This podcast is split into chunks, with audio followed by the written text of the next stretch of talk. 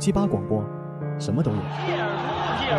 自己把自己卖掉，这种风气，何不去卖给娘？能否说出是哪几名队员吗？三号徐哥。我们肯定会退去中超联赛。对不起球迷，对不起父母，我唯一对不起的就是中国足协这来还原。什么运动更揪心？中国足球。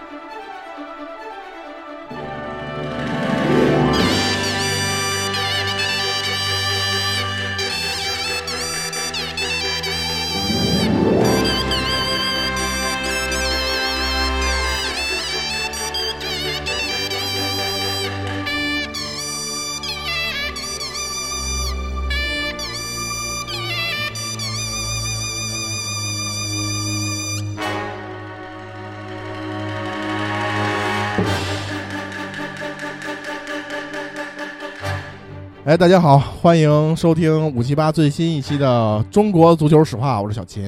大家好，我是 MC 豹。大家好，我是小华。大家好，我是小果。哎，我们就直接进主题，书归正传。不，书归正传，你得有一个就是 previous 两 prison break，你得有一个前情提要。上上上文书上文书道，这个你得有一定场诗，还得是不是？哎呦喂，叫什么？那个叫什么？一条大道走中央，善恶到头终有报。人间正道是沧桑，是沧桑啊！先拍再说，是吧？对，我们上文书说到，咱们下周再见。跟他们上期就隔了两分钟。然后上上文书，咱们说到这个假币无鼠的事儿啊，最关键的这个对要开始使活了。对，假币无鼠的最关键的比赛开始了。嗯啊，在二零零一年十月十六号这天，这天。下午两边的比赛同时开球啊，两场焦点战就是成都五牛对江苏舜天，以及长春亚泰对杭州绿城。嗯，成都五牛和长春亚泰同积三十九分，然后这个江苏舜天呢是三十八分。嗯，如果长春亚泰赢不了杭州绿城，嗯，那这边五牛和舜天都有机会晋级，只要某一方赢了，肯定就晋级。嗯，加三分嘛。哎，所以这场球就很关键。嗯，然后呢，整个这个过程啊，上半场很平静，很正常。这边长春亚泰踢绿城，绿城这个球队，大家可能也也听说过这个绿城宋卫平啊，绿城的老总啊，这个老哥也是一个中国足球。就一直是他特别喜欢足球，他一直投资了很多年足球哈。这个老哥呢，这个球队呢也是呃长期就是在中国足球这个顶级联赛里去效力的。嗯，然后这个球队在当时踢不过亚太，正经来说他水平不行。上半场很快，亚太一比零领先，哦，领先了。然后成都五牛和这个江苏舜天呢，这会儿呢还是零比零，啊，这个上来就是很正常。这个整个这个上半场的过程都很正常，就正常比赛。对，正常比赛。又是下半场出幺蛾子是吗？下半场开始了，大家演起来了。开始演员请就位了，我开始了。这个江苏舜天进了成都五牛，连着进了俩球。忽悠哟！江苏舜天这会儿二比零领先，那之前那个十一个球的优势就很微弱了。哎，你而且可能就无效了。你如果成都五牛不赢就没戏，对对对对，白花钱了。然后这会儿呢，这个长春亚泰呢还是一比零，紧接着长春亚泰呢，这会儿比赛还剩三十分钟，大概三十分钟，嗯，长春亚泰进了一个球，二比零，但这个球，这个杭州绿城的这个球员都说说这个球进之前，这个长春亚泰的进攻队员有犯规嫌疑，然后就开始跟主裁判较劲，说不对，这个这个球他犯规了嗯。啊，，这球犯规了，不开始对，逼逼了，哎，开始逼逼。然后这个教练也不想改判，就在这儿僵住了，啊，裁判是吧？僵住了。然后宋卫平很激动啊，嗯。这个绿城的老总说：“操，巴塞不玩了。”带着球员就要回教练，就要回回杭州要走了。哎就要回杭，就要回杭州。杭州。杭州这美景就那个，嗯，然后最后好说歹说又给劝回来了。嗯，这中间踢吧都哎踢到这儿了，这中间来都来了，耽误了耽误 耽误了六分钟，又又耽误了六分钟，哎，耽误六分钟，嗯这六分钟很关键。然后回到另外一场啊，这边二比零不改判了，而且还剩三十分钟。到这场成都五牛和江苏舜天，这会儿江苏舜天二比零领先，然后看这架势，长长春亚泰应该肯定那边那场长春亚泰肯定能拿下呀，能拿下呀，肯定能拿下。但是你江苏舜天，你即使拿下了成都五牛，你是三十八分加三分是四十一分，嗯，人那边是三十九分加三分，还稳四十二还稳赢。赢不如挣。点钱，所以这会儿，所以这会儿，诡异的剧情开始了。江苏舜天球员呢，开始在场上不怎么进攻了。哦，由成都五牛的同这个同学们开始进攻，成都五牛噼里啪啦连进四个。我操。因为什么呢？成都五牛是跟长春亚泰同分的，啊，成都五牛还有机会能进，因为嗯那边长春亚泰铁营。嗯，已经明白2比0了这会儿保江苏不如保五牛了，嗯，五牛。一下进了四个。江苏为什么要保五牛啊？不我跟我他没明白，我讲我都明白。了，不是江苏不是也有机会进吗？没机会，他是三十八分，啊，三十八分。那两个是三十九，还呃还还有谁是三十九来着？亚太和五亚牛，亚太亚那泰五牛是三十，九，杭州呢就压根儿没他事儿，没他事儿。人就挣钱来的。嗯，那边一看呢，杭州这边已经上上场外活了啊，已经就是晚开六分钟，又是同样的剧情，所以这边这人就说，那那边既然这三十九分的稳赢了，我这边就算把五牛赢了，我也没戏了。我也没戏了，我不如给球员们谋点福利。我就让啊我就让五牛赢，五牛也是三十九分等于。说我现在不是就基本上是第三了，我就保谁是第二。对我我不如保现在我这对手五牛，让他赢，他赢，反正他能晋级。我都能分析出这个经理的这当时的状态。嗯。咱们这把呀，能搏一搏，咱肯定愿意踢上层但是联赛去。听着那边的比分一看不行，咱赶紧放水。说那边花钱明显花钱开始花钱了，然后这个这个成都成都就在中场前夸夸夸进了四个，哦，比分四比二，成都四先丢两球，再再进四球翻盘了。嗯，那边更牛逼，那边看着这边比分踢，因为他晚开了六分钟，得算净胜球啊，得算净胜球，因为你成都之前不有一场十一比二吗？嗯，已经超我好几个球了。哎，超了我好几个了。这把我得看看着净胜球踢，他还正好赶上那晚六分钟。杭州绿城那球员就太就是太明显了，太配合了，在刚才进第二个球的时候，这杭州绿城的球员因为一个手球，跟跟这个就因为对方球员有一个手球嫌疑，嗯，跟裁判理论了半天，嗯，甚至还要罢赛。等再回到场上之后，就属于消极待战了，哦，完全不设防。你进禁区就进吧，你爱进几个进几个。但是合理了，我是不满裁判啊。对啊，刚刚还刚刚还是一个有球必争的一个状态，嗯，上半场。回就是刚在那第二个球丢之前还是有球必争的状态，嗯，一回到场上，一下就变味儿了，不一样了，就开始瞎鸡巴踢了。哦，眼瞅着长春亚泰进了六个球，我操，在这会儿已经变成篮球比赛了。在中场前，在中场前对，在中场前进了六个，嗯，我操，这六个球刚刚好比成都五牛多一个净胜球。哦那五牛那边着急了。五牛四比二已经结束了，因为结束了他这边有罢赛了罢赛了六分钟，就恶心呢。他看着那边比分踢，这边正说商量，一会儿咱找链家去吧。绿城拿了这笔收的钱，盖了一个小区，现在被我爸妈买了。哦跟绿城嘛跟跟绿城没关系，主要是球员嗯嗯跟本身绿城，因为绿城不会缺钱的。嗯，嗯，绿地集团嘛，对现在很大。然后嗯，这场球就是就是你看两边的比赛，你你你就就只要长脑子，基本都能看出怎么回事儿来。它不像足球比赛，像个电影儿，对像，电影像个谍战那感觉。剧本都不敢这么写，就你出招，我出招，你出招，我出招，大家有来有回的这么一个对感觉。两边看着踢呀、这个嗯然后就这个事儿，当时绿城的董事长宋卫平嗯就在场边。完事儿之后，宋卫平就召开了一次，就是在足足协，就在中国足球史上非常著名的紧急会议新闻发布会。拍那个按钮去了，，report，我发现尸体了，对他不知道啊，他当时当时就 当时就很生气，嗯嗯，很生气，然后肯定生气，啊说我们可以让亚太赢球，但他不能这么赢。说咱们队儿五个人发现了五个人啊，五个人就直接就说内鬼，就是内鬼卖卖球队，他玩没玩这游戏啊到底？卖球队，够多的，狼人，我操，然后就是说这五个人当晚就离队，我现在就把他开了。他已经看出来，就在球场上他已经看出来他是绿城的董事长，是这样。这个事儿就是首先这个事儿，赞助商肯定不会玩这个的。嗯，他是绿城的董事长，他赞助商怎么可能玩这个？对，肯定是球员自己的问题啊。嗯，他说五个啊，五个有证据，然后说这五个人今晚离队，然后说你们这么卖，以后就能卖爹娘，现在能卖自己球队，以后就能卖爹娘。说亚太能赢，但是他不能给我这么赢，说嗯太他妈丢人了。他其实也是对赞助商的一个品牌的一个伤害嘛。对因为我投资这个球队，说白了是想让大家从一个更让大众从更主观的情况看到更多的球迷哎过来我是个品看我的球，对牌效应。那你这么赢，你简直就是在卖自己啊，而且自己的球员把自己球队卖了呀，嗯你就明显下半场的那什么，这个事儿当时一下就炸了，嗯，就在中国当时这个足球环境里一下就炸了，然后足协紧急调查组又又来来了又来了，又来了这些老哥放下茶开杯，开始操，你妈的！我这一分钱没捞着，天天跟你们家屁股后头找这事儿。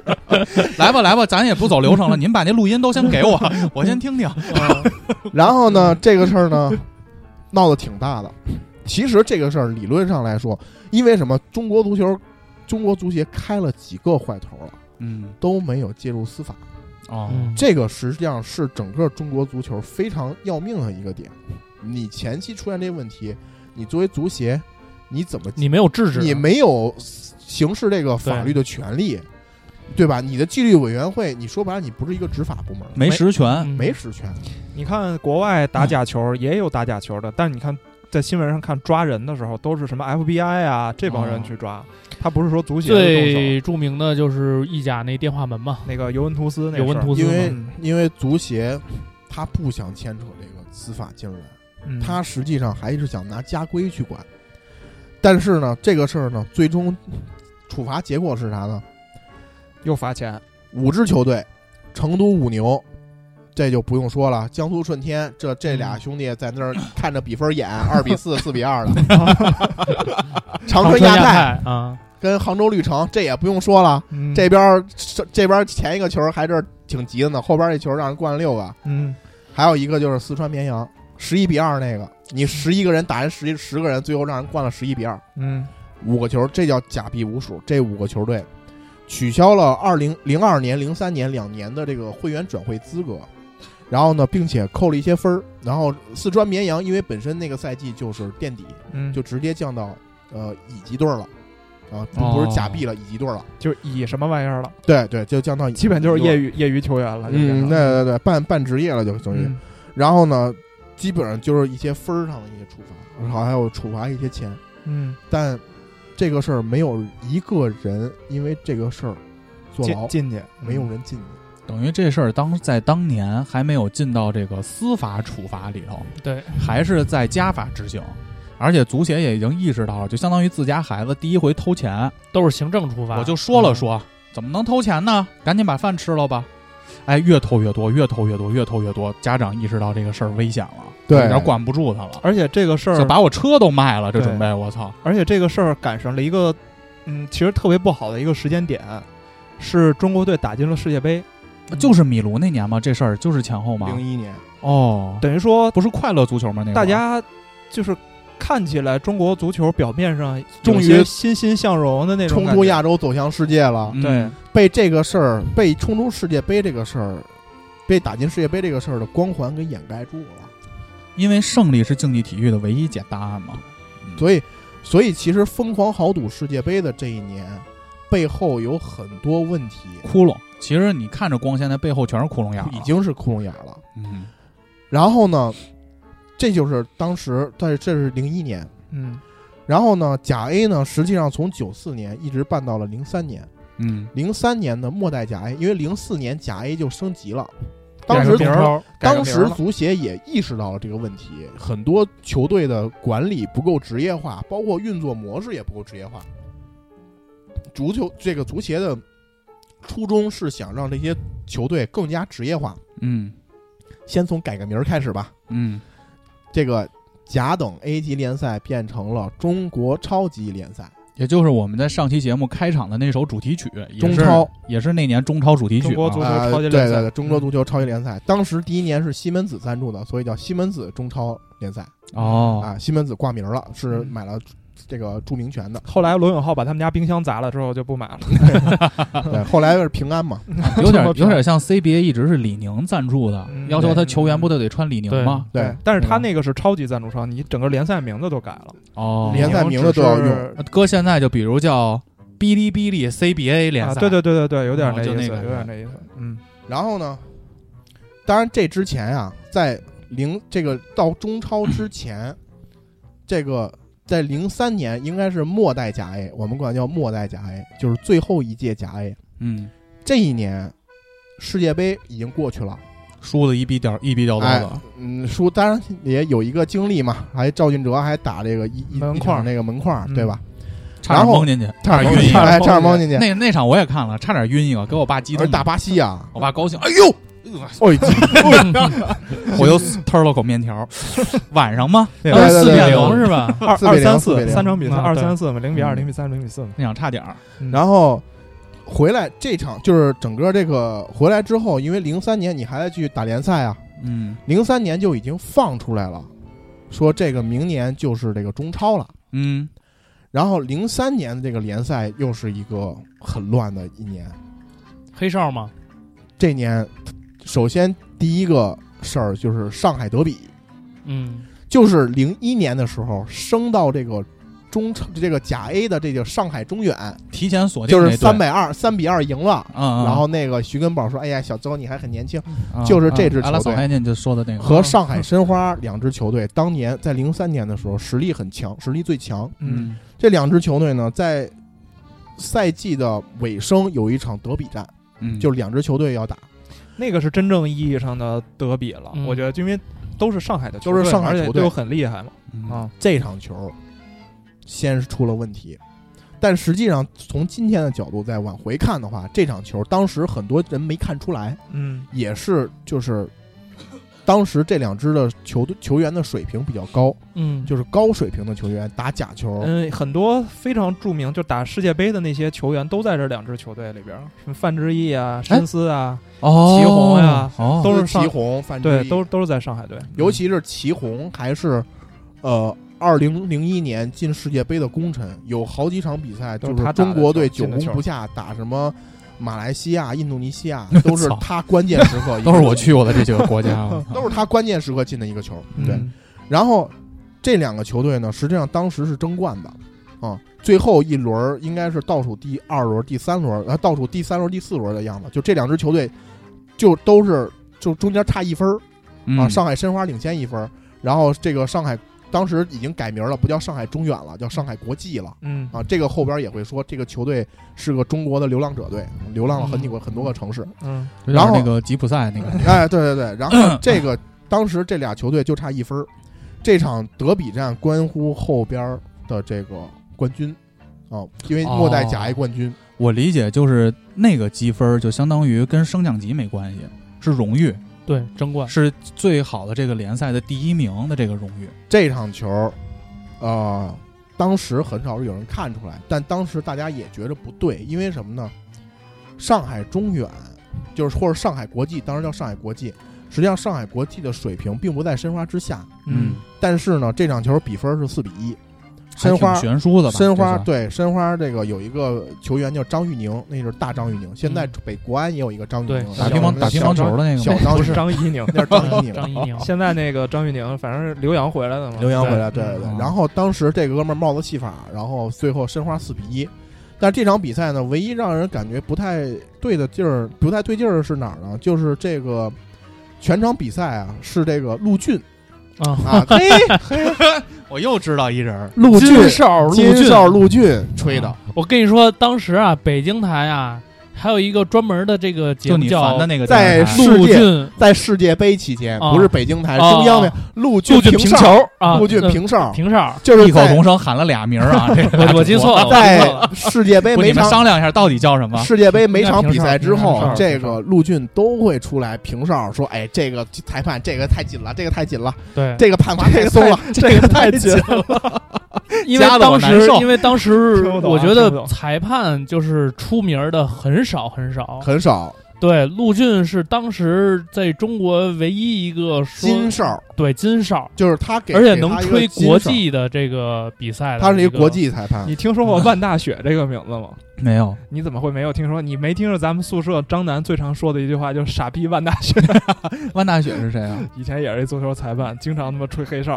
啊，其实我理解当时足世界杯这个比赛啊，其实现在咱们看就是各个球类运动，包括 CBA，、嗯，包括 E ESPN 他们转播的时候，嗯。会有一个就是一个裁判他会复盘这次吹罚，对，就是啪吹罚了以后有争议，这会儿不是上大屏嘛，开始就看这个复盘这个动作，逐帧的看到底谁摸谁手了，谁舔着谁了。嗯，然后这会儿有一个裁判就说了，哎，这个球其实是合理的，从规则层面怎么怎么讲解，怎么怎么讲解。哎，这个球现在有，但其实当时是一个新形式，世界杯就有世界杯是一个新形式，，对，他会从裁判的角度去分析这些东西，哎看，回放来回看，给你一个新视野，哎所以当时这这逼就出名了。对，而且当时呃，就现在来看，好像是中国就出了两个金哨，一个是陆俊，一个是孙宝杰，是吧？孙宝杰嗯，金哨是什么概念？就非常优秀的就是裁判对很很公正，公正、很专业这是球迷，给的这个这是官方给的。所有官方所有人吧，官方媒体啊、球迷啊，都认为他很很权威嘛。这个人，哦，水平又高，哎，嗯就是他吹的这场比赛，哦 整个这场比赛里啊，哨儿普遍对这个上海国际都要紧一点儿，对这个申花都要松一点儿。哦，哎，有一些争议的判罚，而且有偏有向啊，哎而且申花这个国际队的后卫小李明，这当时国内也是一个比较有名的一个球员，小李明嗯，啊，因为有一个大李明，有一个小李明，就管他叫小李，他叫就叫李明啊。嗯，这场比赛出现了几个低级失误，导致丢球。哦，当然，这场比赛当时大家没看出来，因为很少有人看出来这场比赛是假球嗯，啊。但事实后面证明，这场比赛总共涉及了五百五十万。哦呦，呃，零三年的时候，五百五十万。是中间这个给钱的我发程中。现给这钱的数啊，都是随着这个年代的房价涨，对对和当时房价是匹 GDP 的跟国家 GDP，零三年五百五十万，也是两套房，呃，两套房可不止了。嗯，不止。而且位你两套房位置得什么位置？两套房啊，哦你琢磨吧。能买个四合院儿吧？嗯，差不多，差不多，差不多。真差不多。啊差不多零三年你得对，那个时候那个时候差差不多。但是问题是，这个钱也是大家去分的嘛，大家分裁判也有，然后这几个球员也有啊。嗯最后事后证明，几个球员总共呃一人好像八十万吧，几几个球员对正好一人80万套房。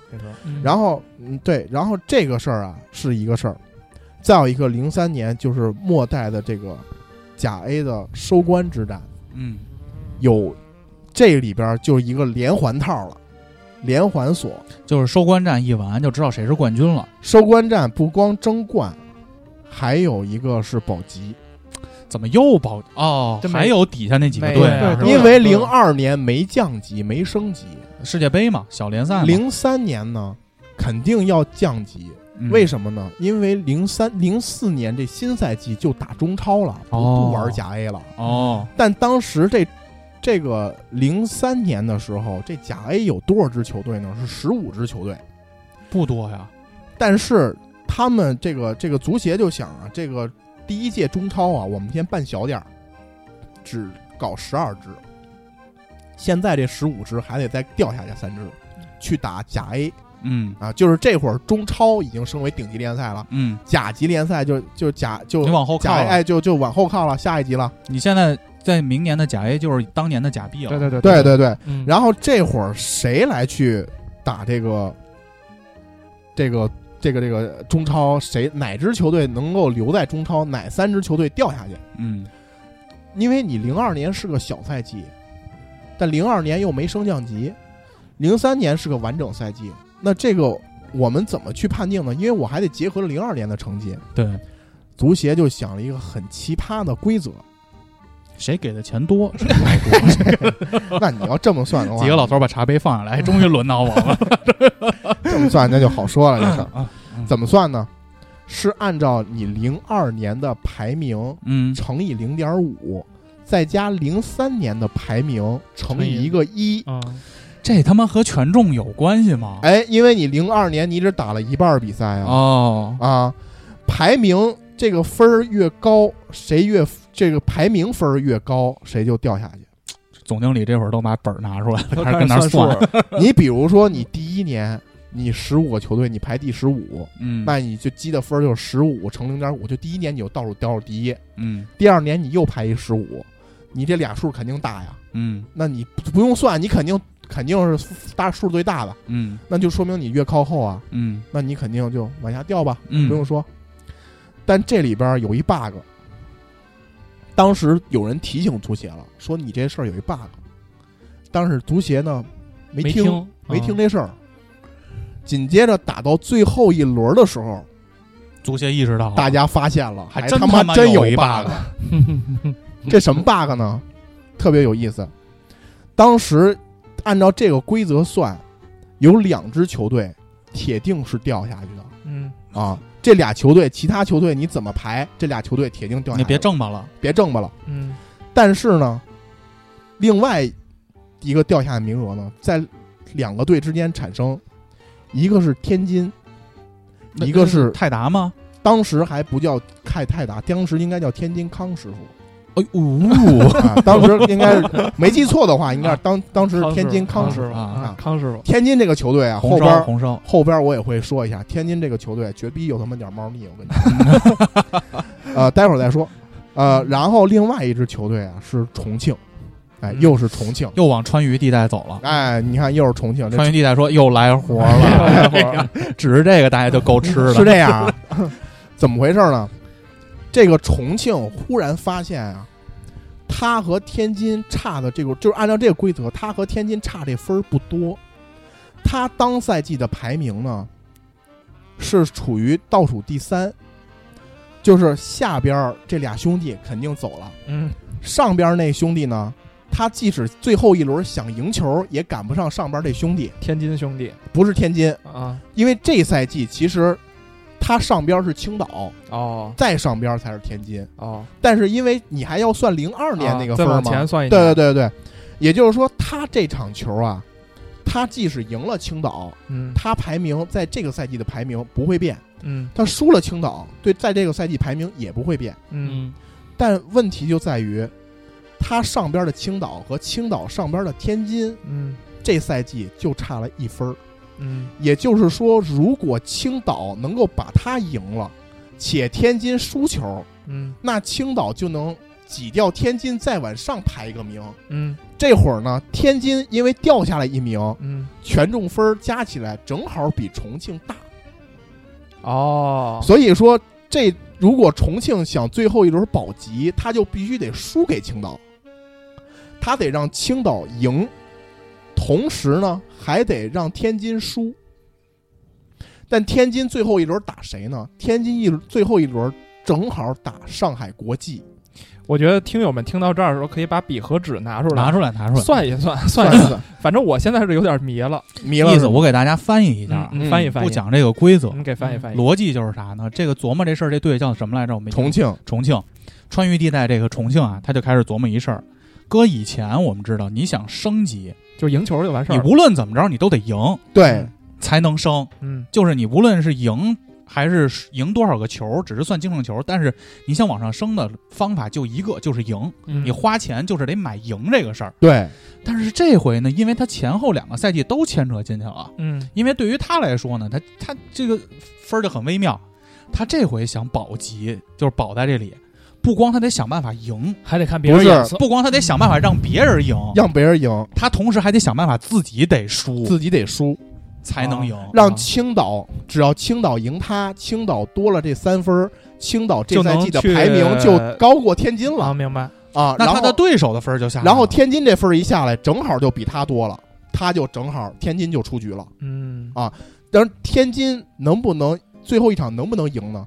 天津最后一场的对手打的是上海国际，这是个强队啊。明白？等于说他就保了一手那个呃天津的对手，对吧？因为上海国际不是你听我说，上海国际是最后一轮要争冠的，哦，直到最后一轮，上海国际和上海申花还是差一分儿，嗯所以上海国际最后一轮必须要赢。必须赢才能争冠。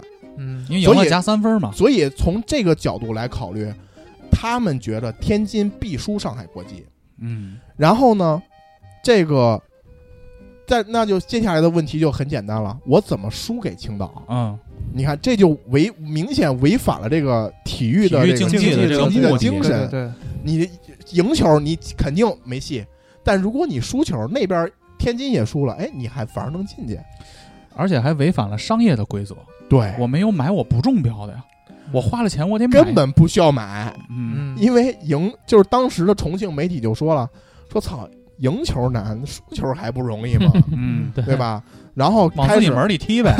所有的这个所有的这个这个这个媒体就开始，就是重庆的媒体就开始给重庆队支招，支招怎么输，哎，啊怎么输。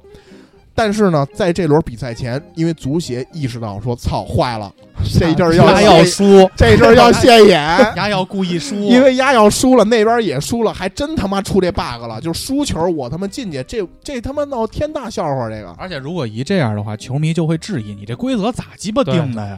这我们竞技比赛都图赢，你这规则还能输了算？然后足协老头儿又把茶杯放下了，真他妈闹心 这活儿 足协赶紧就下发一个文儿，啊！说最后一轮大家要踢出风采，踢出精神，又扯鸡巴犊子，不要利用行这个规则的漏洞。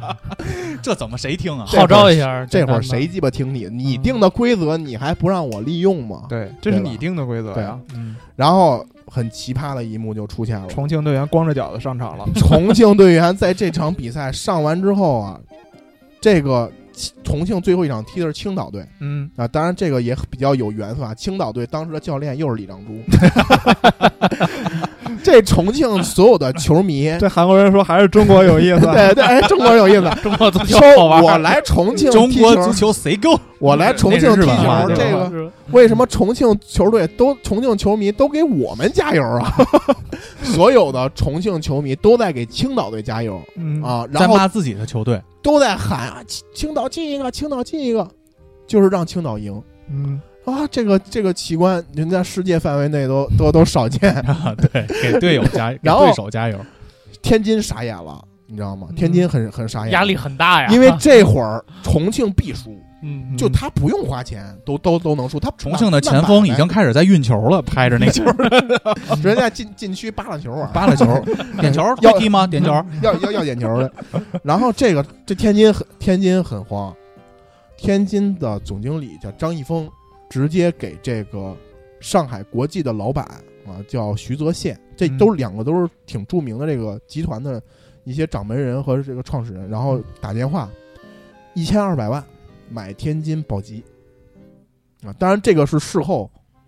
这个反赌扫黑之后哦，就是要跟上海你别拿国际说冠军了你别拿冠军了。嗯你放我一马，放我一条生路，放我放我保级一千二百万啊，一千二百万。哎呦，但是但？是徐泽宪，徐泽宪也是上海足球的一个旗帜性的人物啊。嗯，徐宪当时很明确说，我不差钱，说你是在教我做事吗？对 我我要冠军，一千二百万对我来说不是什么东西，我要冠军。啊这条路走不通了。那徐泽宪不地道，一来一往是生意。哎 然后呢，这场比赛足协领导也高度重视，当时的足协的副主席是夏亚龙了，已经是嗯。嗯，严严后来也进去了吗？哎，吗？后来进去，进去了，谢亚龙亲自到了这个上海和天津的这个现场。现场来观看。督战，督战，哎，最后的比赛结果，重庆这边呢三比零，嗯。然后球迷都在欢呼，输了是吧？输了，但是球迷在欢呼，为什么呢？因为我能保级，我们能保级了，嗯，但是忽然但是这个前提是上海得赢，因为两场比赛同时打的，又同时打，又同时又同时打。忽然听到那边的场地天津二比零赢了，忽悠。哎呦，不可思议。然后当时重庆的球迷们就非常愤怒。气愤，因为很很就是很笑话这个事儿。说我们九十分钟一直在给对面加油，你们跟我搞这个。对，最后他妈天津赢了，然后谢亚龙说了一句话，因为他在现场看天津和上海的球嘛，嗯啊？谢亚龙说：“这是我看过的这个中国足球最公平的一最公平的一场比赛，公平哦公正一场比赛。说我们这场球，我相信踢过这场球之后，中国足球会有一个长远的发展。嗯但是，因为什么他这么说啊？因为这场球保住了足协的脸。嗯如果天津真输了，那天津就真的是重庆那边输球进中超了。啊嗯，就是他他作为足协主席，他其实内心想法是我定这规则，你看你想跟我玩这个，没戏吧你？输你没法进，没法进。但最后证明这是一场假球。哦，天津找了上海的老板，上海没答应，天津直接找了上海队的四个队员：祁宏、申思、小李明和江津，哎呦，这不就是世界杯那几个国家队的一人嗯八十万买了这场球。天津最终保级，也就是说，最后这个足协的脸面是靠一场假球找回来的。然后这场球，但是重庆，你知道国对于上海来说，上海国际来说，这场球实际上是争冠的一场球。对啊，嗯脸面球，而且最关键是什么呢？上海申花最后一场也输了，就是上海申花也挺不争气的。我问一下啊，这一般最后一场球踢的时候是不是快过年了？那会儿嗯，大家都准备11月份拿了钱，呃，不是10月不是不是十一月份，秋天，秋我以为天，拿了钱都回家过年了，都是 上海申花，所以房房价金九银十嘛。啊，是这个原因。对对，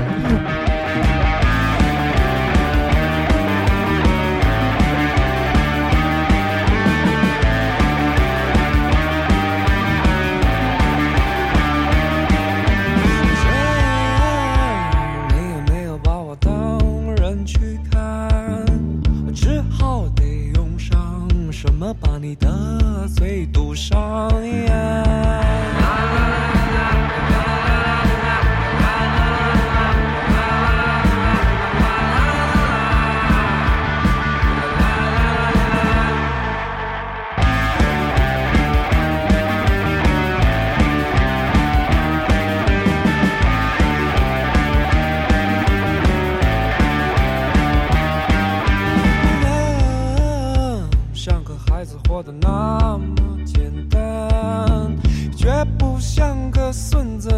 多惨淡。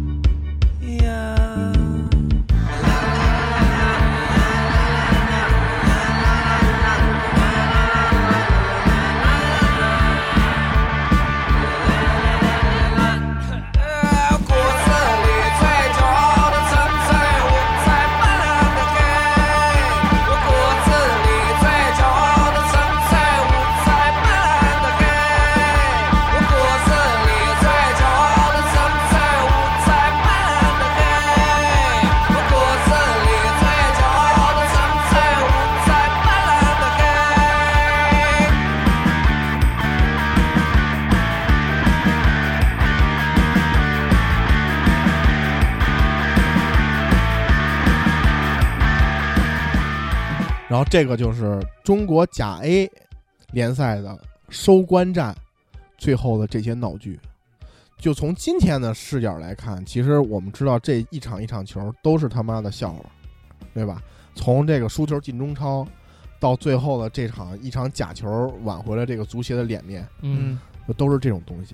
嗯，这这是末代的甲 A。然后从我们顺着时间去理啊，从零三年末代甲 A 结束，零四年开始中超，进入了中超时代。嗯，嗯，但是随着这种，因为那会儿的媒体其实对这些假球和场外因素的这些报道越来越多，嗯，中国足协也大家也没人寄予中国足协希望说能够解决解决这这些问题。这些问题。对。嗯，所以呢，和其实像我这样的球迷也是在那个时期，基本上开始不关注中国足球了，寒了心了。寒了心了。嗯，然后呢，但实际上中国足球这个脓疮，它并没停止继续溃烂，继续溃烂继。续溃烂。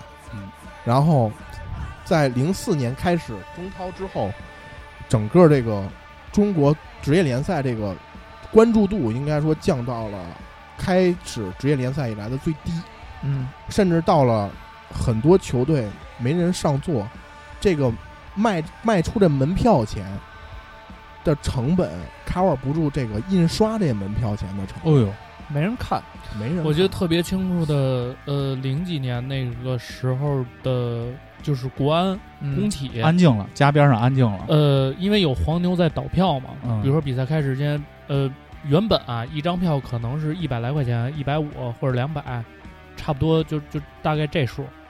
呃，黄牛倒的票啊，一张票你们猜多少钱？嗯，五十，哦，甚至更低。对，我记着也有这么一个阶段，就是那时候没人去正经渠道买票，我想看球我就到现场，对，花个十块二十块，撑死五十，就直接直接进进去了。就球迷已经意识到了，我没必要来这儿看我支持的球队演戏，对没意思。被欺骗，嗯嗯，就是其实作为中国球迷也是，我一次一次的经历失败这个痛苦的同时，我还要承受着各种假球的讽刺和这种黑哨这种欺骗。其实我觉得对于球迷来说非常痛苦，但实际上中国足球、中国职业联赛里的闹剧还是在一幕一幕的演。紧接着零四年就出了一个事儿，国安罢赛。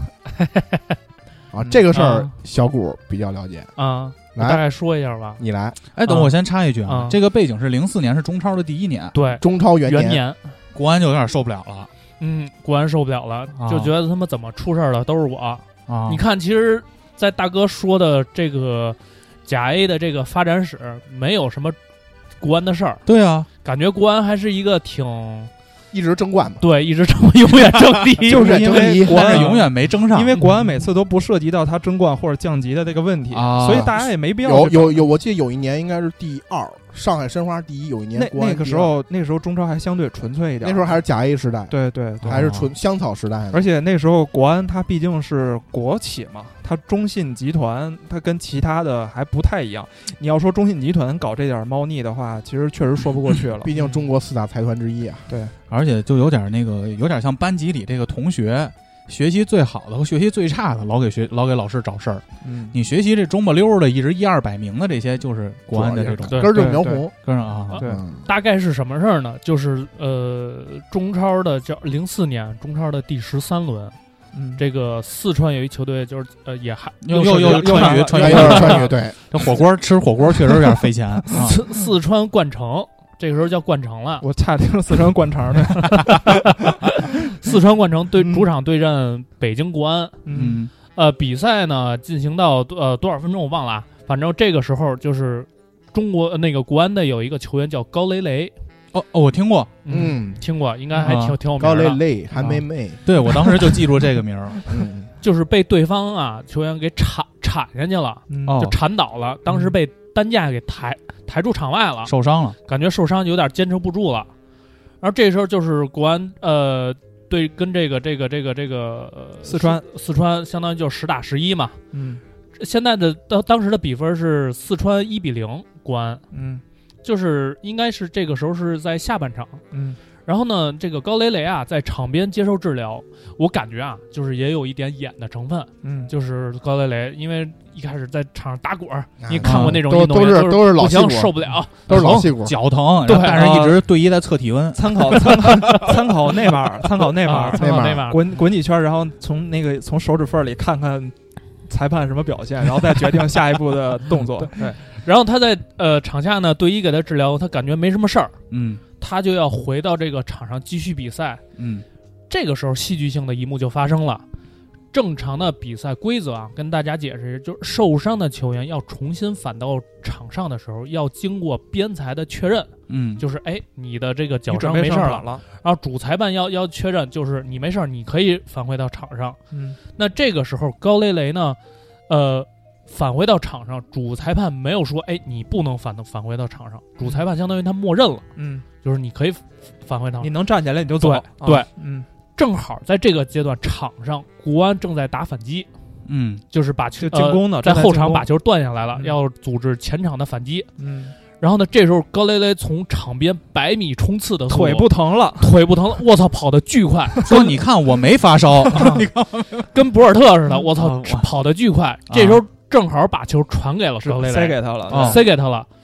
高雷雷各种盘带，一直盘带到禁区，然后边路传中，呃，呃造成了一个进球。嗯，这个时候就他不是他进的是吧？是他助攻的吧？不是他进的，不是他进的，助攻。他，助攻，嗯。助攻的是一个外援。叫耶耶里奇，我记得是。啊，对，，应该是耶嗯。耶里奇。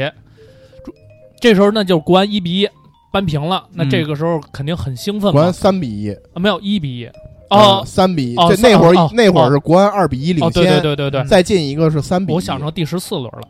我操，没有没有，因为这是第第十三轮嘛，这是第十三轮的比赛嘛。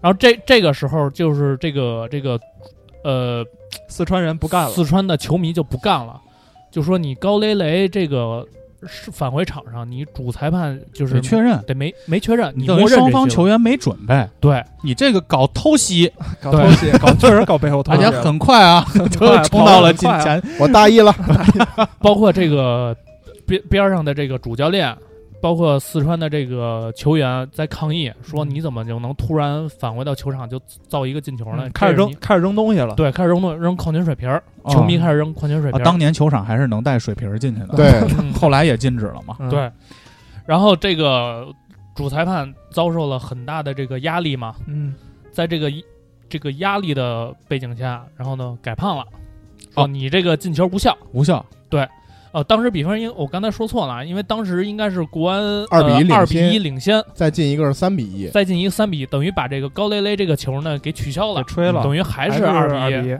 那么取消了这个之后，其实国安球迷很气愤嘛，嗯，对吧？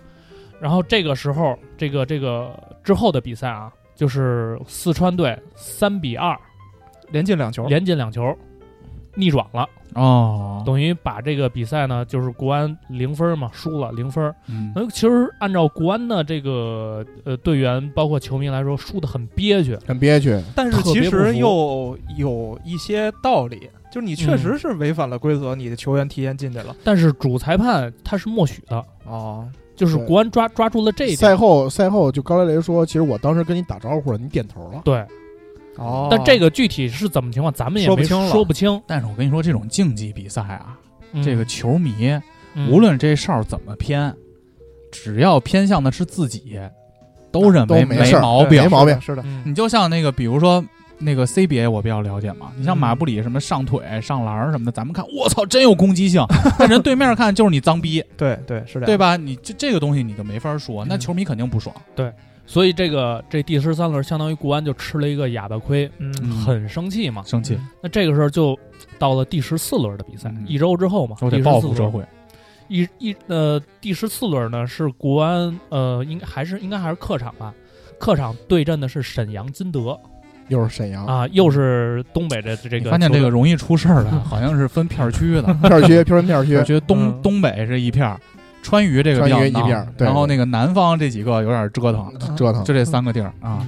然后这个这场比赛呢，呃，我可以跟跟大家说，当时的主裁判叫周伟新，这也是后来这个因为黑哨进去的前哨，啊，因为他的动作都是比较违心的嘛。还真有道理。啊，呃，这场比赛呢是是是一个什么背景呢？是呃上半场这个金德队啊，就是有一个外援，以及呃不是国安队有一个外援，两黄变一红，哦被罚下去了。哦，但是这个两黄啊变一红呢，其实他的这个犯规的这个动作啊，没有那么不至于，够不至于不着黄对够不着对黄牌儿，可能你警警告告一下，这警告个以我粗浅的足球知识给各位听友普及一下啊嗯。足球场上如果犯规了很轻，那咱就发任意球，把球权给对人家。那如果说你犯的稍微重一点儿，比如说你拿眼睛戳人家眼珠子，拿手戳眼珠子，那这 会视这个犯规的重要程度，是给黄牌和红牌。对。如果说直接给你一红牌，比如说你掏出你钥匙来了，直接拿着眼珠子抠出来，那肯定掉一带个个扳手，掉一榔头，掰榔头，但是如果你这会儿就是比如说绊倒他有这种伤害动作，也比较严重，嗯嗯嗯。黄牌两个黄牌是一红就出场。对继续，嗯。这我说的没错是吧？没错没错没错。但你说这场景都在监狱足球，或者少林足球，少林足球，但是其实这么说的话，就你也可以说他哨严，这也嗯挑不出什么太大的毛病。对对，呃，完之后比分呢，因为先是这个沈阳金德啊先进了一个球，嗯，后来呢，这个国安呢艰难的扳平了一场，呃，扳平了一个，嗯等于双方是一比一，嗯，在下半场就出幺蛾子了，嗯应该是八十多分钟吧，大概是临近比赛的尾声，呃，金德队呢就是有球员突破带到禁区了，这时候国安呢就是跟这个金德金德的这个队员啊嗯。有一个肢体上的接触，嗯。但其实呢，呃，动作不大。嗯。呃然后这个金德的队员呢就倒地了，嗯，然后这裁判哔哔哔哔哔，然后说这是球，点球。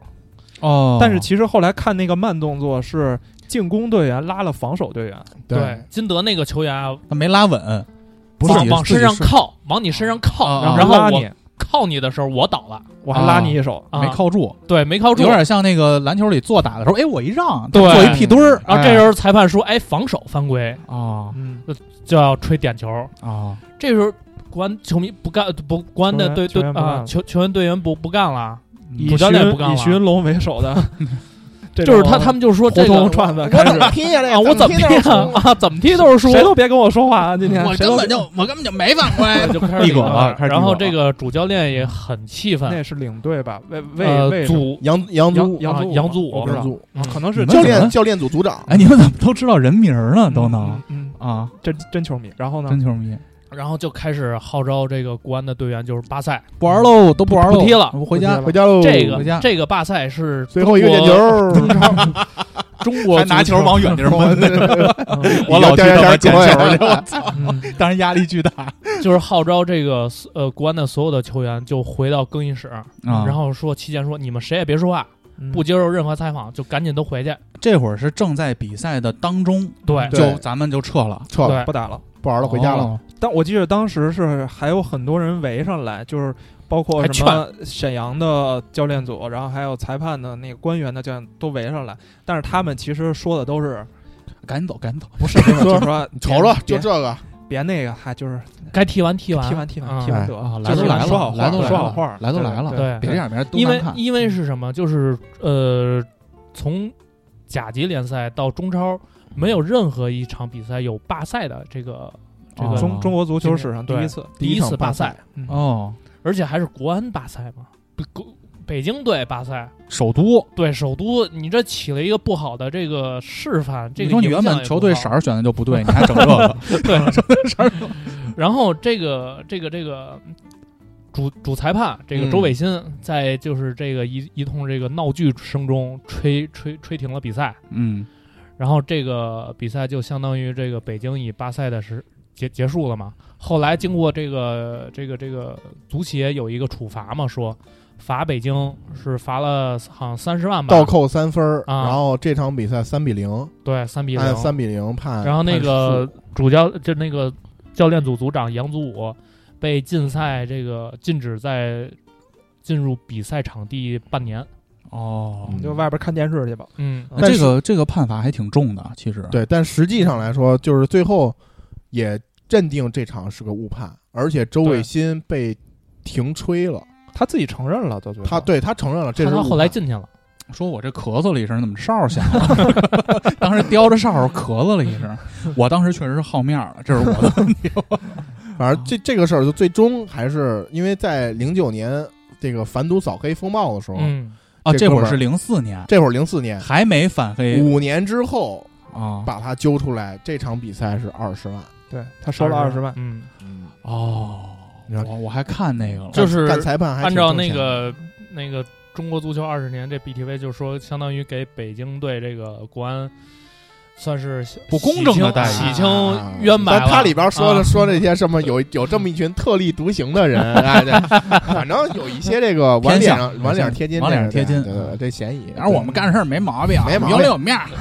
当时退赛也是被迫，被迫也能看出这个干裁判挺挣钱的，挺挣钱。嗯比你那你那叭叭叭跟人说他妈两天，人家嘣一声唱二十万，但是我觉得就是从这儿开始，就是由这个球员演戏，感觉裁判也加入进来了，裁判是一个关键的一个节点。就是发现打通这些关系，不光可以通过买球员的表现，对，我可以通过吹哨来影响这对个，包括那个零九年的反赌草，可以可可以说还还不到那儿啊，我们接着你怎么能串呢？对不起这是对不起你的专栏吗？姓古只有这个体育节目只有姓古的能录是吗？不是不是我们就是啊，就是刚才时间线说。刚才我们说就是说，其实因为以前那个假球，假球你是买一堆球员，但这个事儿他妈人一多了，这不好玩儿。因为因为我想说的就是说，这个算算是一个黑哨嘛，前哨，前哨，包括后来还有官哨，对吧？对，啊，你没事，你你接着说吧。没事儿，你先让让时间线都开始让了。就是就是说，你买一个一堆球员，你不如买这一个哨，对。因为你一个人有效还便宜，有效还便宜，便宜，而且最主要是这一个人，操，就他一个人知道这事儿，比一堆人知道这事儿要安全。对对，嗯这球员一共一串，就是说不好了。紧接着，其实在这个场上，这种前哨啊，这种就是争议的判罚特别多。其实直到今天也一样。然后零四年这个事儿是罢赛，嗯，零八年呢还有一更有意思的事儿是武汉退赛。对，哎，这个就更有意思。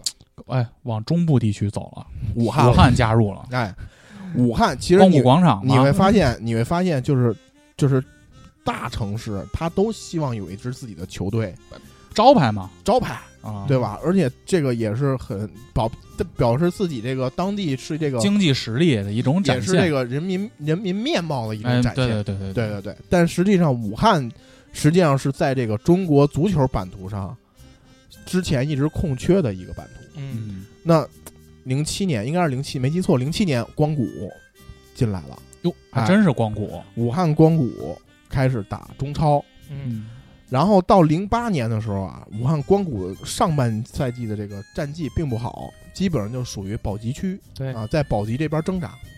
下半赛季一开始呢，把这个这个呃朱广沪给请来了，朱广沪紧接着把李伟峰给招过来了，这个人熟吗？李伟峰听过都听过，也是一个国脚，简单简单讲讲，就是很暴力，这个人很暴力。对，就是在这个就是与李伟峰有经典的球，就面对一个空门，他啪一脚踢飞了那个，面对对方的空门就直接打飞机了。我操，啊，就离离这个球门也就两三米远，嗯，就你随便闭着眼踢就能踢进去，他啪一下就给打飞了。应该是轻轻推射，这会儿嗯不应该大脚大力，就按照球迷，话说，这球我奶奶都能进。嗯然后这会儿呢，就是武汉来了这个教练和这个李伟峰之后，其实成绩有一说有一些上升，嗯，能在这个保级区能有一席之地，能够最终保级区应该有能够一席之地能够保能够保级，啊就可以理解为这个全班按分数大排名，要有人从重点班下到普通班，就是这几个人稳稳的在普通班的最后，在重点班的最后，因为李伟峰当时很有名嘛，这个李伟峰来了，相当于来了一个定海神针，啊来了一个球队更衣室和球场来了一个大。球星，对对球星。虽然其实，在足球场上，一个球星就是改变的作用没有像篮球那么那么明显，嗯，但实际上他也是，毕竟是一个老国脚，经验也比较丰富，也能稳定军心嘛。主要武汉当时也是防守比较差，嗯。所以他来了之后，还是武汉有一定能够保级的实力。对，他擅长防守，对，但是踢歪了不能赖人家，人但是是防守型的，但是 关键的一场就是武汉和北京队的，又是北京的一场比赛哎，，我感觉这会儿国安有点要冒头。对，冒头了。操你妈的！我这儿也没法夺冠，我这儿也没法，也不是保级，我也花不去钱，我也整点幺蛾子在子零八年，啊！嗯哎，零八年，零八年呢，呃，应该是九月份儿一场比赛，对，比赛武汉和北京打到最后啊，快结束了。因为当时其实对武对北京来说，这场比赛也无无关痛痛痒没什么。然后呢 我，也不会去普通班的，对对对我也普通班的，咱俩也别较劲。我也不是年级第一。但是呢，这个有点火药味儿。这个最后几分钟的时候啊，这个国安队球员陆江嗯，先是一个镜头看到陆江在掐李伟峰的脖子，哎呦！当时这个北京电视台这个魏一东就说：“哎，这个不对呀、这个 说一会儿一会儿一会儿我能说魏一东这事儿吗？我问问问一下啊，嗯，他掐你脖子是对方球员吧？对呀、说哎呦，陆江冷静冷静，这个事儿怎么回事？”慢镜头回放过来，是当时陆江和李伟峰在争抢一个球的时候啊，陆江摔倒了，然后李伟峰呢有一个动作，但这个动作呢，嗯，有的人解读他是惯性动作惯性对，有的人解读是故意的，嗯，他踩踏了陆江，就是球从天上往下掉的时候，嗯。这个时候这个李伟峰这呃不是呃支撑脚嗯，就是往下落的时候踩到了这个不是往下，不是还不是往下落，他是支撑脚没没没有支撑脚没有踩到，是另外一只脚，呃对，就是另外那只，另外一只嗯。脚。但是有的人说这就是正常球员惯性，他往后撤一步肯定能踩得着。哦有的人就说这就是故意的，因为陆江跟他整场比赛都有一些小动作，哦，这俩人对位呢，俩人对位。嗯然后，但是当时就是当时第一时间魏一东说：“哎，这个陆江这个不对，这个动作不对。”然后紧接着一看慢动作回放，说：“哎，这个是李伟峰爆坏呀。嗯，”但是当时裁判就直接给了陆江红牌儿嗯啊。然后呢，这个事儿呢就结束了。嗯赛后采访李伟峰呢，李伟峰还说说：“哎呀，可能这个北京球迷太喜欢我了吧，是吧？就是就因为赛后还还嘲讽赛后很多就是球场都在骂李伟峰。”哦，然后那是北京主场是吗？对北京主场，哎然后他能 他能活着走出去也是然后然后 然后这个赛后就是很多球迷都在骂李伟峰，然后嗯李伟峰就这个记者的采访，李伟峰说你怎么看这事儿？说啊，我这个北京，我跟北京也是我我也是老朋友了，对吧？然后北京球迷太喜欢我了，还嘲讽嘲讽。嘲讽，紧接着这个事儿，这个足协就出了这个处处罚了因为你这掐脖子这动作，这足球动作里没这个，啊，这哪儿也没这个。你这个 就是属于你你足协就说你下回掐能躲着点这个摄像机吗？咵一大背胯，你也得在脚上弄啊！然后你这个就太严重了，嗯禁赛八场罚钱。哦啊，八陆江禁赛八场罚钱，北京国安不干了。北京国安说：“大哥，你看清楚录像，说首先陆江这禁赛八场和罚钱我认，嗯。但是李伟峰这故意踩踏你怎么算？嗯，他先故意踩踏我们的，苍蝇不叮无缝的蛋，对你他妈要是这原话吗？没有。不是没有你要是他妈罚我们，你也得罚他呀，他他妈还有故意踩踏呢。嗯，中国足协这会儿其实就是有点摇摆不定，哎拿不准了。有点找平衡，嗯，结果说那行吧，俩人一边一一块儿罚吧。各打五十大板，李伟峰也禁赛八场，嗯，也是罚钱。嗯这会儿武汉就不干了，嗯武汉说，因为武汉指着李伟峰保级呢呀。武汉说你他妈又不会去普通班，你跟我较啥劲呢？说他妈你 你这是这是你不能说因为他一上诉他一闹你就改判，啊你这叫什么事儿啊？啊，说不行，说你说就跟中国足协说说李伟峰这不是故意的，你得把这个处分赶紧给我撤了。嗯，如果不把这处分撤了，我罢赛不玩了，就从现在开始不踢了。不踢了。哦，然后经过这个官员调停啊，就是说那我们这个足协再商议一轮，再合议合议，嗯，最终判罚结果还是原判，维持原判。哦啊，我记得当时那个应该是中国的那个主席吧，足足协的主席，当时他还说了一句话，我忘了是谁了，他就说那个呃任何球队不能凌驾于这个足协之上对的，哦。当时严世铎嘛，啊，有点要树立家长的威信的感觉。严世铎说这个说这个中说你别跟我来这个什么退出，对。别威胁我。对对，说中国九百六十万平方公里的土地，那有的是企业想来玩，我操，这么牛逼。就是大概那意思吧，嗯大概就是说意思你这个你愿意你不愿意玩，你可以走，啊。啊有的是人来。有的是人来。哦，然后武汉不行，说操这个事儿，你你罚李伟峰八场，你后边八场都打不了，我肯定保不了级。嗯，然后到了时间，嗯武汉就最后通牒，就是说你在什么时间撤回，你不撤回我就不玩了，哦，刚上了。刚上了。嗯然后就是最后足协还是说我们维持原判之后，武汉就发表了一个声明，嗯大概意思啊，就是为了净化中国足球的环境。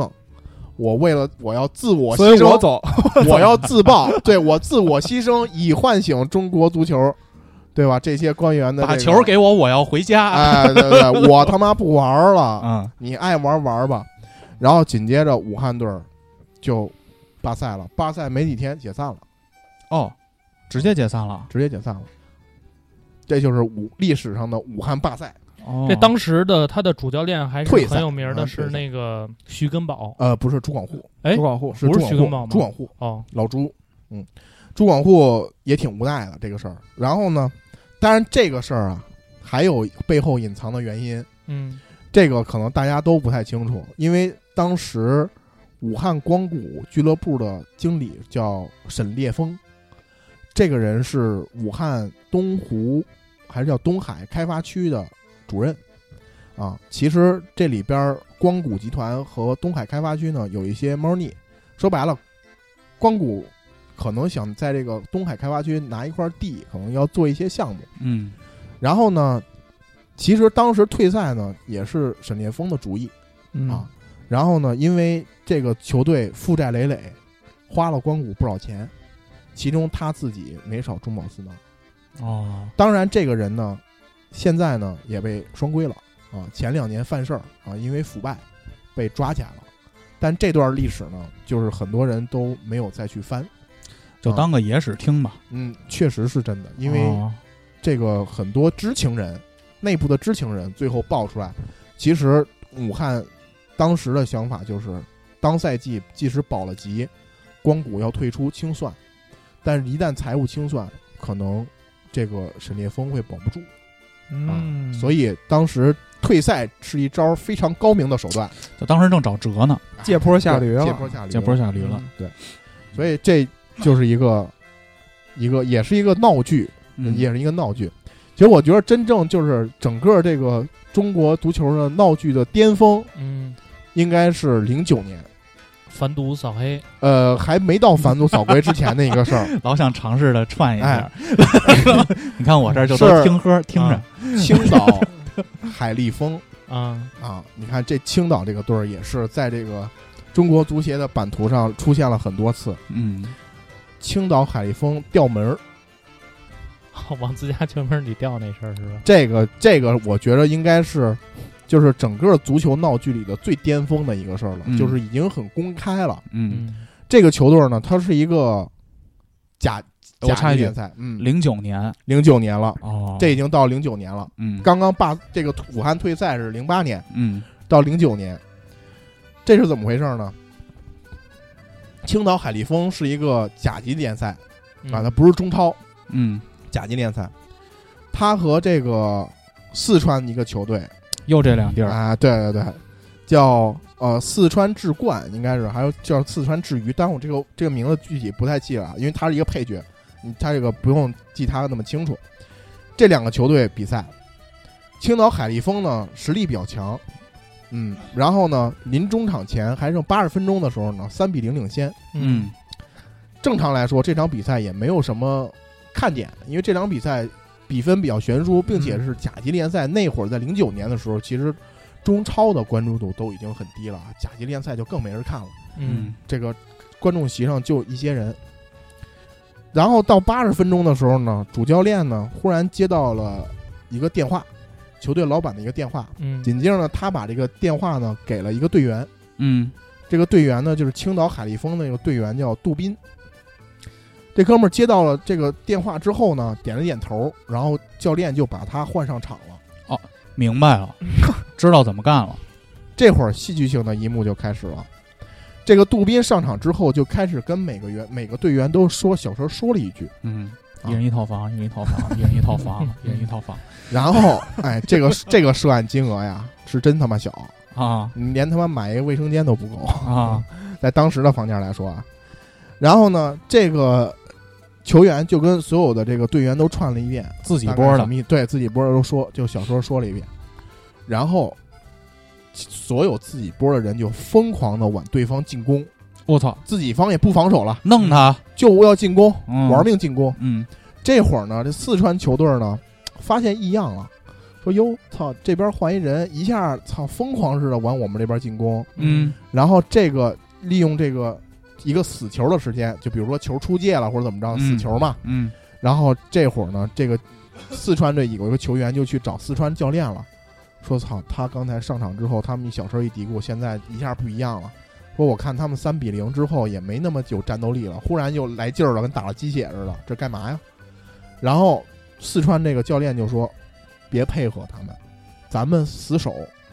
他们想进球，咱们死守，咱们不攻了，就退守咱们这半场。”然后紧接着这个青岛队就玩命往四川禁区攻，我拦一句啊，这会儿青岛是落后的，青岛落后三领先啊，领三比零先三领先三比零领先。啊，，领先三比零，但是领先三个球还之前之前已经不想进攻了，就说差不多了，赢了，对，但是三分拿但是下了这个队员杜斌上场跟每个队员说了之后，啊，又开始进攻，玩命进攻。嗯。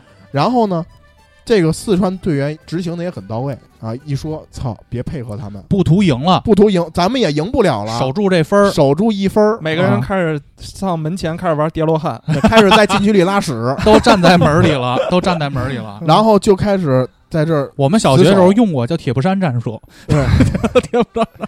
我们叫乌拉轰战术，你说的是青岛那叫乌拉轰战术，然后就开始在这己方开始防守。嗯，这个青岛队队员踢了几次之后，就尝试进攻，但是攻不进去，因为人太多了。嗯人你要是十十个人全在禁区那儿站着呢，啊，然后这个杜宾就开始跟其他队员小声嘀咕，说不行，让他们进一个，啊，让勾起他他们的欲望让他们进一个。勾起他们的进攻欲望来。然后呢，青岛队员呢就开始主动把球往四川球员脚底下送。说你来来来来，四川球员呢执行战术执行的很到位，把又传回去了，又传回去了。我不要，说你们说你现在已经把我们这十一个人身上都闷紫了，我们也跟这儿站着，我就我就不踢，就我也不往走，就不踢单刀我都不往前走啊哎哦，我都不往前走，不打任何反击。我倒要看看你要干嘛。嗯，结果比赛还剩四分多钟，不三分多钟的时候，嗯，青岛队急了，急眼了，这个杜宾着急了啊，说这怎么办啊？我都接过那电话，因为这电话里跟他说啥呢？啊他这球队老板啊在国外的一个小小的这个球局一个哦庄下盘口了，下盘口了。嘿，本来下的这场球本身是青岛赢，现在青岛确实赢了，嗯，但是突然接到了一同伴电话说：“哎，你知道另外一盘口赌你们这场比赛小分大球，啊，这个大球就是四个球以上的拿，哦。包括四个球。你现在是三比零，对吧？不管是四比零还是三比一，都哦，买的总分是吗？哎，啊说这现在你买不买？啊，然后这哥们儿说：“操，不行，我还想买。”他就把赢的这点钱又扔到这个里边儿，又要买大球，嗯说我要买一场大球，然后赶紧给自己队员打电话，要么你们进一个，要么放对方一个。我插一句啊，嗯，你看这会儿这个操盘的这个运作的这个目的已经不一样了，最开始是保级，然后是争冠，这会儿已经是赌球，单纯的赌球，嗯单纯的赌球了，就跟荣誉都没关了。然后就是这个足球，中国足球史上最戏剧性的一幕发生了：踢对方球踢不进去，让对方踢自己，对方不踢怎么办？往自家球门踢。然后这个杜宾就跟下边队员说：“咱们往自家球门掉，站在中圈附近往自家球门调。”然后说：“那谁，小谷，你先来。”你先来，小谷的脚法最好 啊小谷就站这中圈这儿，嗯，啪一脚球，结果可能他忘跟这守门员说了，说接上接了守门员啪一下打出去了，打出去跟他说，哎，防住了啊，接上守门员守门员愣了，说什么意思呀？你操，掉掉自己家门了。然后杜宾很生气，你干嘛呢？给他使一眼神儿。然后守门员可能这时候也心领神会了，哦哦，要玩脏的了，老板老板下命令了，要玩脏的了但小谷踢过来呀。啊杜斌说：“哎，小豹你来。”啊！结果小豹脚法特别臭，啪一脚就他妈踢观众席去了。哎呀，但是挺有劲儿的，然后臭但挺有劲儿。然后小华说：“小包太臭了，我去你妈的吧！我来吧。啊，啊”一脚也观众席去了。哦，这会儿踢三脚了，然后这个四川球员就在现场球不够用了，看着，看着看傻了，说：“我操，往自家球门踢呢！”观众也看傻了。啊，然后场边这个裁判和第四官员不知道怎么吹了着急了，啊，看往自家球门掉门呢，这嗯。肯定是他妈猫腻。有赌球了，然后赶紧就提醒这个主主裁判说：“看时间，看时间，到点儿赶紧吹，不不不伤停补时了，因为嗯。这场球肯定有猫腻，嗯，绝逼的。哎，伤停补时不是一个必要的东西啊，他根据实际情况，反正这都听裁判的嘛。哦，比如说像三比零啊，一般可能就少几分钟，没有意义了。一分钟，或者直接干脆就吹停了。哦，嗯垃圾时间了，嗯然后这个这会儿这个主裁判就也看着时间，这个青岛这边换了四五个人，除了第一个人让那个门将一脚打出来了，还准点，门将都没动，四五个人全他妈没踢进门框里。最后找小钱，听听他听他全他妈蹦出来了，然后到时间了，比赛结束，然后这场球就结束了，也没踢进去，也没踢进去还是踢三比零，不能往那儿带带吗？那就太明显了了呀太明显，了。那太明显了。这场球啊，其实本来因为一场中甲中甲的比赛没有转播，但你架不住旁边有那个四川球迷嗯，拿手机全给你录下来了。哎，我插一句啊，我有个问题啊，对这块儿，嗯，如果说他自己掉进去了一分的话，那赌盘也要赔吗？你这明显是操作的呀。嗯，人不看赔这个，赔人只看最后结果，只看结果，要不甚至说世界杯都有这个，所以我告诉你啊，你现在去大的庄，比如说威廉希尔、Beat 三六五、利博这种大庄，你会发现这种大庄有一个盘叫日高联，就是日本高中联赛，嗯。甚至还有一个叫日初联，嗯。日本初中联赛。嗯，这种大的博彩公司，连日本高中、初中生联赛都敢开盘口，但是你会发现，这些大的博彩公司里没有中超的盘口，不敢吃过亏了。吃过亏了。这种假球一旦有操纵，一笔大额资金注入，你水位拉不平，最终赔的就是博彩公司。博彩公司玩有多少你赔多少，嗯所以其实他们坑钱最后都是坑庄家钱。这些庄也学聪明了，中国足球我一概不碰。所以，所以其实应该说到这儿，咱们已经说了两期，就是中国联赛的这些事儿，嗯，就是大家可以从上到下看一下，就是中国足协、中国足协和中国足球，应该说从上到下基本都是黑的，就是在当年，对，在在当年，应该说大到这种重大的比赛，在这种世界杯上的豪赌，小到这种基层建设的这种蝇头小利，黑到骨子里了。应该说中国足球成了滋生腐败、滋生这种犯罪的贪婪的这种温床。嗯。啊、可以说，到零九年这个时间点，中国这个足球的职业化道路是满目疮痍的，对，都是脓疮。就是那时候是联赛啊，还有中国足球是一个能搞钱的地方，能搞钱的地方，嗯而且关注度也是一直在下降，没有人再去看。而且随着这个事情的事态的发展，这个足协也意识到一个问题：从你最开始大家开始把这个事情变得职业化，就是最开始我九九十年代初的那会儿，就像大哥说的，一场比赛两万多人看，到最后你搞成这样了。你的市场就会萎缩呀，大家就会觉得你这东西是个造假的东西，我还跟这儿追什么追啊？对，那就慢慢这个东西就没人看了，他那种压迫感也会出来了，就是不能任由它发展。其实你看，从这事儿第一次出到现在已经快十年了，嗯，已经远到最后，像大哥说，最后这事儿已经往自家球门踢了，这都不是说买裁判哨的这个事儿了，对吧？对，嗯就真是就纯骗人了。荒唐到这个程度了。对他这危机感，我觉得应该当时是挺大的。所以其实当时，嗯、当然零九年也有一些其他的事件，呃，借助了这个一些足协开始借助司法的力量来去帮助这个足协去治理当时的乱象。嗯零九年中超，因为每年中超结束的时候都会有一个颁奖典礼，比如说嗯评价一些今年这个中超联赛的这个金靴呀、最佳射手啊最佳射手啊、嗯最佳公正啊、最佳裁判呀。零九年的时候呢，当时这个足协主安颁了一个协啊，谢亚龙给嗯。公安部专门颁了一个特殊贡献奖，就是说当时零九年其实公安部已经开始介入，帮助足协处理了一些涉及这种假赌黑的案件，嗯。也有一个威慑的作用，也有一个威慑作用。公。安现在在这里了。但实际上，还到零九年那个时间点为止，还没有彻底的净化整个环境。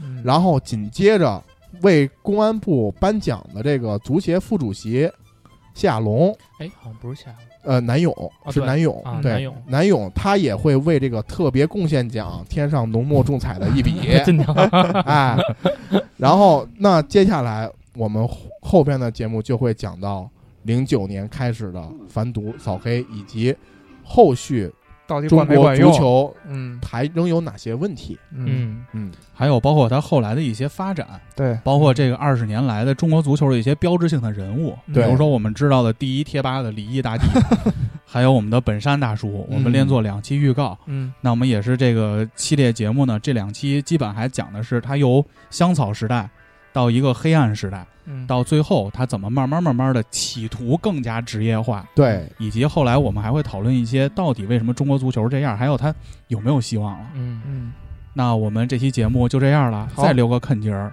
那如果你喜欢这期节目，也对得起大哥这么长时间的准备啊，小谷当然也准备了啊，嗯，为什么大家都准备，大家都准备。球迷这么招人讨厌？这个会单给小谷开一期节目，就让他自己录。然后呢，可劲儿骂吧，嗯，嗯，那再次感谢大家对五七八广播的支持，然后也请大家多多的留言转发到荔枝新开的这个 APP 上给我们点点订阅，请去新浪微博搜索“五小广播”找我们。去云音乐、荔枝 FM、Podcast 还有小宇宙搜索五七八广播。投稿请私信我们或者发邮箱 radio 五七八幺六三点 com。祝大家新的一周生活愉快，拜拜。拜拜。哎，you think you can tell heaven from hell, blue skies from pain? Can you tell a green field from a cold steel rail? A smile from a veil. Do you think you can tell?